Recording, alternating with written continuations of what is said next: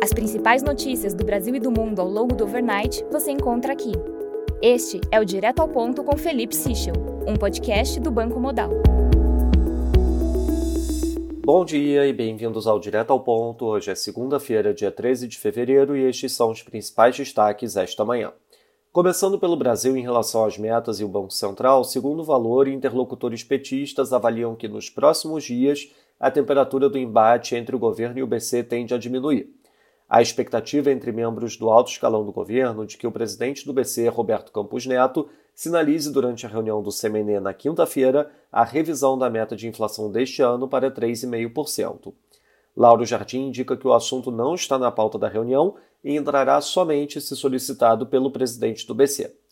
A coluna de Alex Ribeiro reforça também expectativa em torno da possibilidade de adoção de metas contínuas ao invés de metas para o ano calendário, além da possível elevação da banda de tolerância para 2%.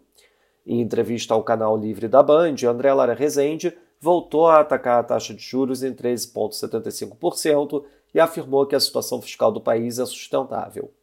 Sobre a Fazenda, segundo o blog da Malu Gaspar, a iniciativa de Aloysio Mercadante de promover um seminário sobre o novo arcabouço fiscal e entregar uma proposta até março está sendo interpretada na equipe econômica como uma intromissão do BNDES nos assuntos da Fazenda.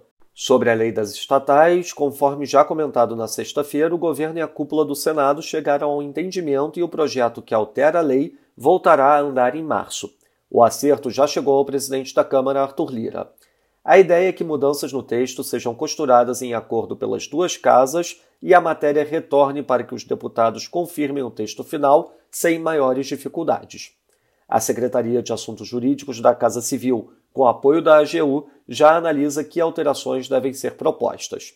O ex-ministro da Casa Civil, senador Ciro Nogueira, quer aproveitar o momento para atacar o uso de bancos estatais e públicos para financiar ações fora do Brasil.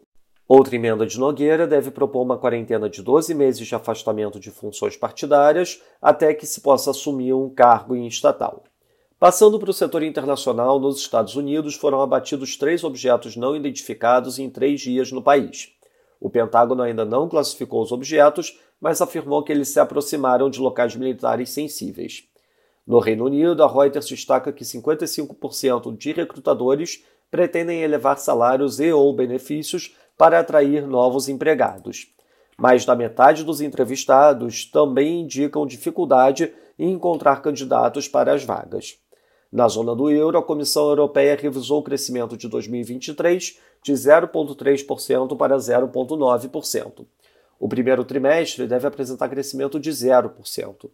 A inflação do ano foi revisada de 6,1% para 5,6%, enquanto o ano que vem deve mostrar avanço de 2,5% nos preços, ante expectativa de 2,6% anteriormente.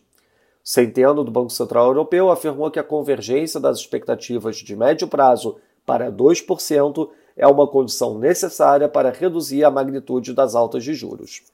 Na Alemanha, a SPD, partido do primeiro-ministro Scholz, perdeu a eleição regional em Berlim para a CDU pela primeira vez desde 1999. E Singapura, o PIB do quarto TRI apresentou avanço de 0,1%, abaixo do esperado 0,3% e também abaixo da leitura anterior de 0,2%.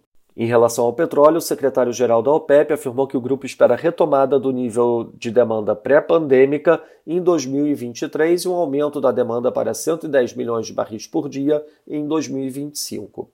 Na agenda do dia, destaque para a aparição de Roberto Campos Neto no Roda Viva hoje às 10 da noite e às 11 da noite a divulgação das expectativas de inflação do Airbnb.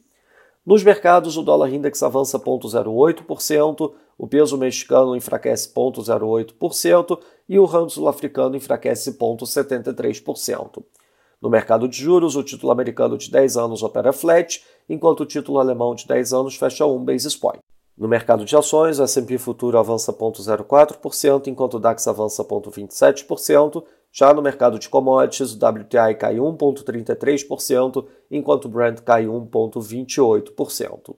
Lembrando a todos que os principais destaques do final de semana foram divulgados ontem em nosso Before Market Opens. Caso não tenham acesso, por favor, entre em contato com representantes da nossa mesa institucional. Essas foram as principais notícias do overnight. Um bom dia a todos. Até o nosso próximo podcast direto ao ponto do Banco Modal amanhã.